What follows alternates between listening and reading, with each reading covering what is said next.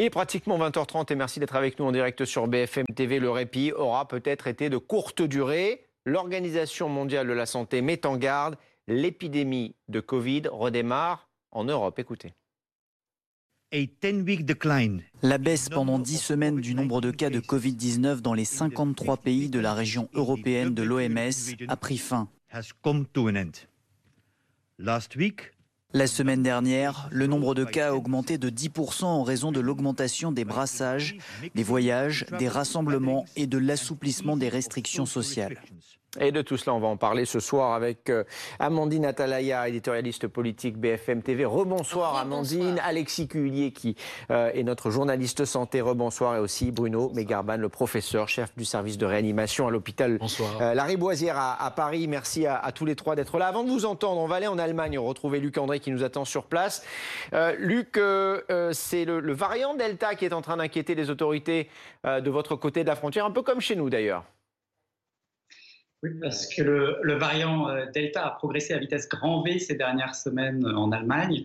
Euh, c'était 17% des contaminations à la mi-juin, 37% voilà 10 jours, et désormais plus de la moitié selon euh, les autorités sanitaires. Elles s'attendent à ce que ce variant prenne complètement le dessus courant juillet avec 70 à 80% des contaminations. Alors il faut mettre toutefois ces, ces chiffres un petit peu en perspective. L'incidence est retombée à 5 cas hebdomadaires par tranche 200 000 habitants, euh, avec les tests, la campagne de vaccination, le contrôle des mesures d'isolement qui devraient être euh, possibles avec cette faible incidence, euh, l'Allemagne a les capacités de, contenir l'impact du virus Delta. néanmoins, les autorités s'inquiètent d'une propagation à la faveur des retours de vacances de l'étranger. Donc aujourd'hui, le ministre fédéral de l'Intérieur, Horst Seehofer, a annoncé des contrôles ponctuels aux frontières, à la fois dans les aéroports ou sur les autoroutes, dans les zones frontières.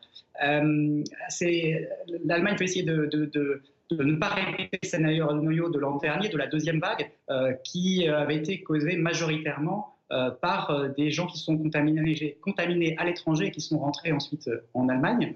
Pour l'opposition, d'ailleurs, ces contrôles ponctuels ne vont pas assez loin. Euh, ils auraient préféré euh, plus de tests obligatoires ou de quarantaine selon les destinations. Et actuellement, ce n'est le cas que pour les zones dites de variants, euh, donc la Grande-Bretagne, le Portugal ou la Russie, par exemple. Et pour ces destinations-là, pour l'instant, c'est quarantaine obligatoire au retour de 14 jours, même si on est vacciné. Cela dit, la propagation du variant Delta en Allemagne rend un petit peu ces mesures de restriction obsolètes et le ministre de la Santé, Jens Spahn, a euh, déjà annoncé du changement euh, sans préciser de date parce que bah, si l'Allemagne a 80% de, cas de Delta, elle ne peut pas vraiment justifier euh, d'imposer des restrictions au, Portugal ou à la Grande-Bretagne. Mais tout ça encore n'est pas encore précis pour l'échéancier de la levée de ces restrictions.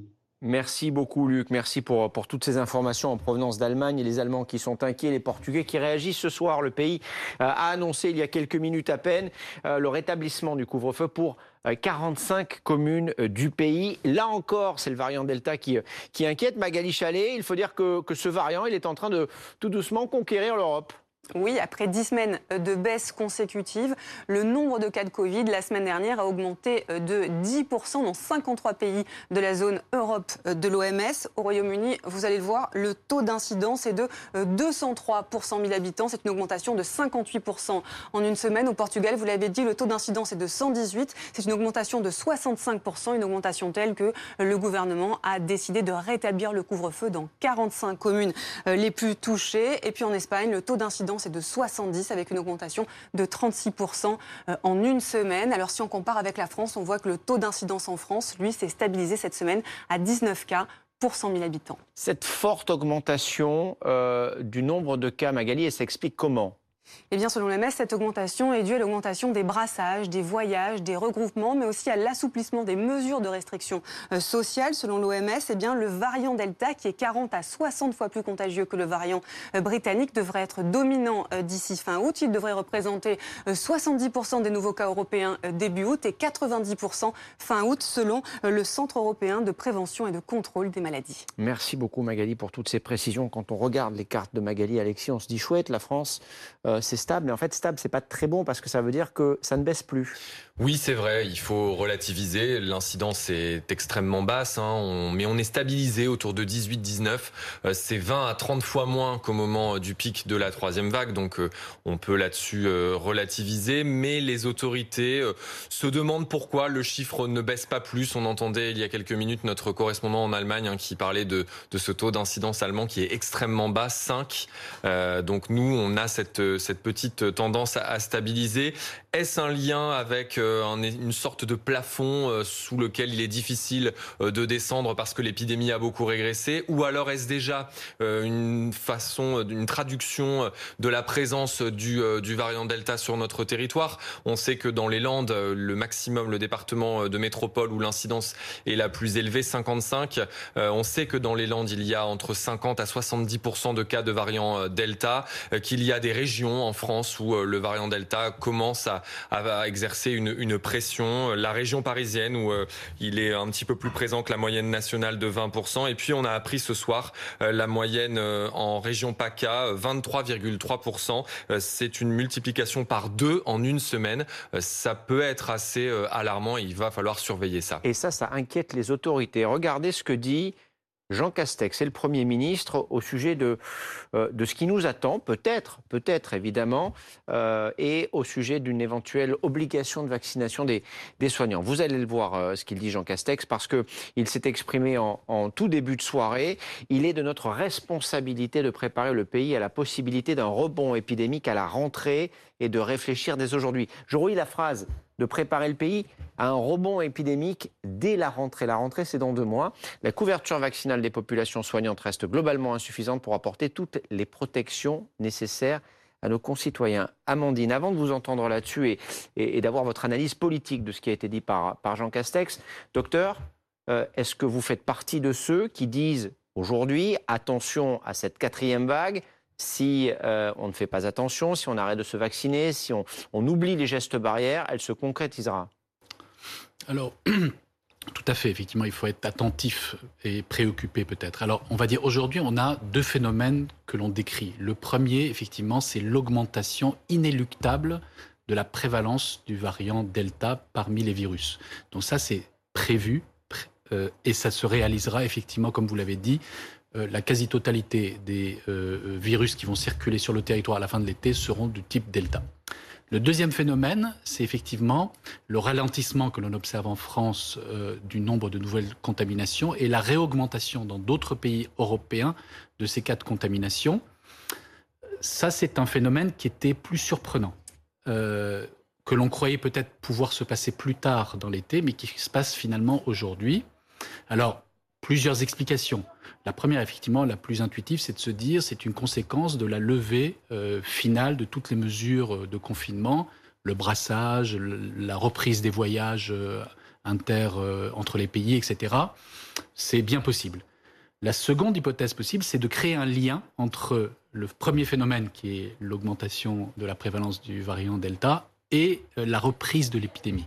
Alors aujourd'hui, ça n'est qu'une hypothèse, mais très clairement, dans quelques temps, lorsque la prévalence sera plus élevée du variant Delta, le lien entre ces deux phénomènes sera très clair, comme on l'a observé euh, au cours de la troisième vague entre le variant britannique et la reprise de l'épidémie. Donc effectivement, ce lien qui va se créer entre la progression de l'épidémie et l'augmentation de la prévalence Delta devrait se faire et effectivement pourrait être à l'origine de la fameuse quatrième vague. Les conséquences de cette prévalence pour les hôpitaux, pour qui sait la formation de, nouveaux variants, on va en parler dans un instant avec vous. Amandine, ce que l'on voit aussi, c'est que là, les autorités prennent les choses très au sérieux, très rapidement. Jean Castex qui a ses propos, qui communique euh, aux, autres euh, politiques en leur disant attention, il va falloir réagir et vite parce qu'on ne veut pas se retrouver à la rentrée dans la situation dans laquelle nous étions au mois d'octobre dernier. Oui, le gouvernement sent que cette fois, il y a urgence et donc ils réfléchissent à une éventuelle loi pour une obligation vaccinale qui pourrait concerner non seulement les soignants, mais peut-être même tous les Français. Et pour le moment, c'est le temps de la consultation et c'est l'objet de cette lettre dont on a vu des extraits euh, qu'a envoyé Jean Castex aux parlementaires. Il veut recueillir leur avis euh, d'ici au 6 juillet et Jean Castex va plus loin d'ailleurs puisqu'il dit euh, Je souhaite que le débat sur l'obligation vaccinale puisse être posé Et il poursuit, ce constat pourrait nous conduire à nous interroger sur l'opportunité d'instaurer une obligation d'isolement assortie de sanctions. Donc isolement assorti de sanctions, ça concernerait uniquement les soignants, bien sûr. Donc l'isolement, c'est quand même aller euh, très loin hein, dans le curseur des, possibilités euh, euh, qui, nous sont offertes aujourd'hui. C'est d'ailleurs prendre le risque peut-être aussi que ce soit retoqué légalement. Enfin, ça ouvre tout un débat qui est quand même assez complexe. On peut s'appuyer sur l'exemple d'autres pays. Par exemple, l'Italie a fait le choix de rendre la vaccination des soignants obligatoire. là, tout récemment, une quinzaine de soignants, par exemple, en Calabre, ont été suspendus jusqu'à la fin de l'année, suspendus mais pas licenciés et euh, ils n'ont plus de salaire.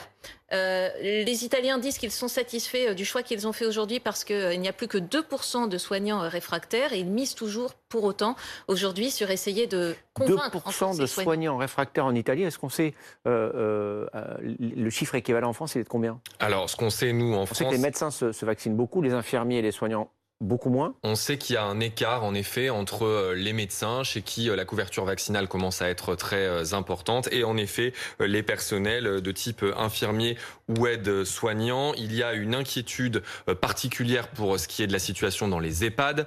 57% des professionnels des EHPAD ont reçu au moins une dose, mais il n'y en a que 44% qui sont complètement vaccinés.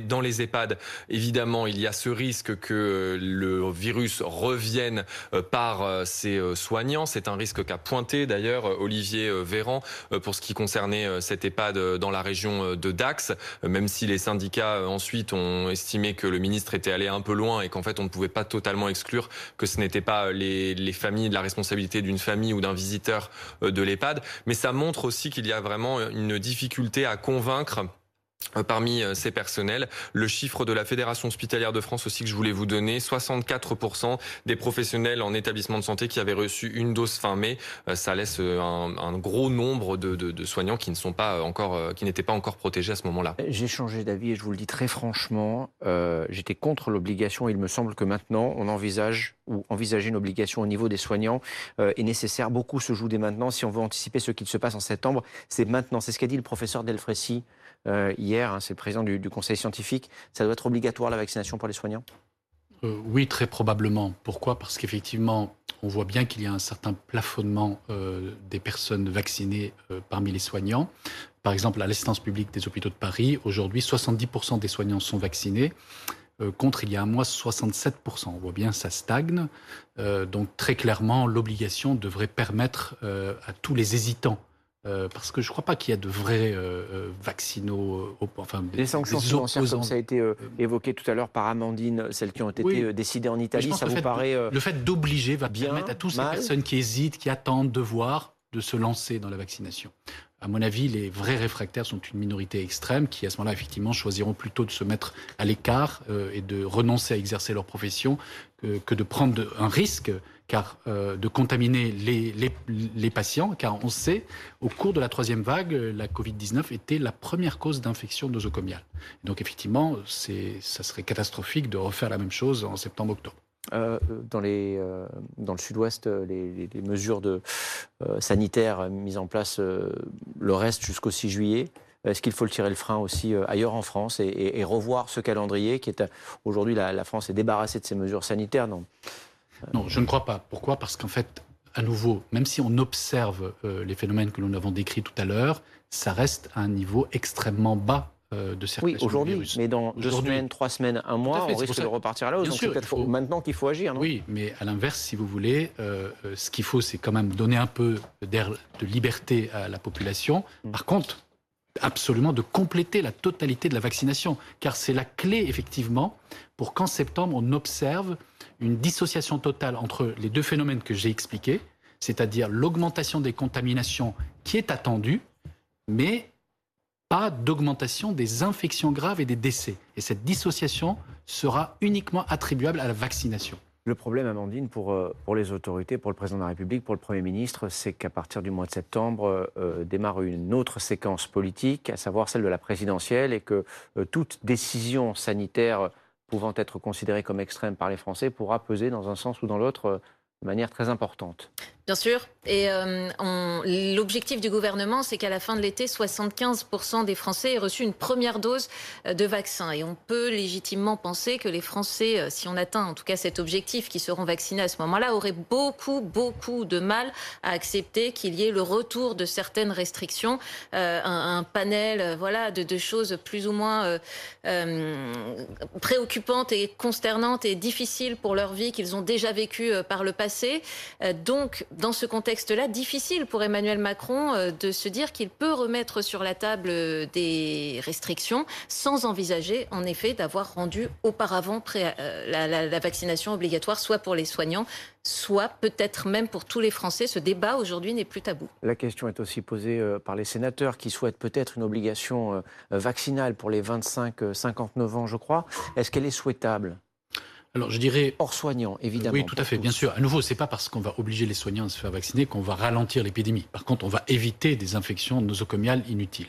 Mais effectivement, pour ralentir l'épidémie et notamment dissocier la circulation du virus qui se fera parmi les jeunes et les adolescents à la rentrée et les patients graves, il faut effectivement contraindre notamment les personnes à risque, les personnes âgées, les adultes de plus de 50 ans à se vacciner. Et pour ça, il y a bien sûr le fait d'imposer la vaccination, mais on peut, dans un premier temps, à mon sens, imposer le pass euh, sanitaire dans les activités plus quotidiennes. C'est-à-dire que ceux qui seraient en possession de ce pass sanitaire euh, auraient accès à tout un tas d'activités. Voilà. Ils pourraient aller au restaurant, voilà. dans les bars, au théâtre, Exactement. au cinéma euh, voilà. ou peut, ailleurs. Exactement. On peut transformer. Les autres, non. La deuxième étape, c'est transformer le pass sanitaire en pass vaccinal. C'est encore plus dur. Et la troisième étape, c'est de de, dire de, de ne plus rembourser, de dérembourser euh, les PCR euh, faits pour euh, des convenances personnelles ou pour des voyages.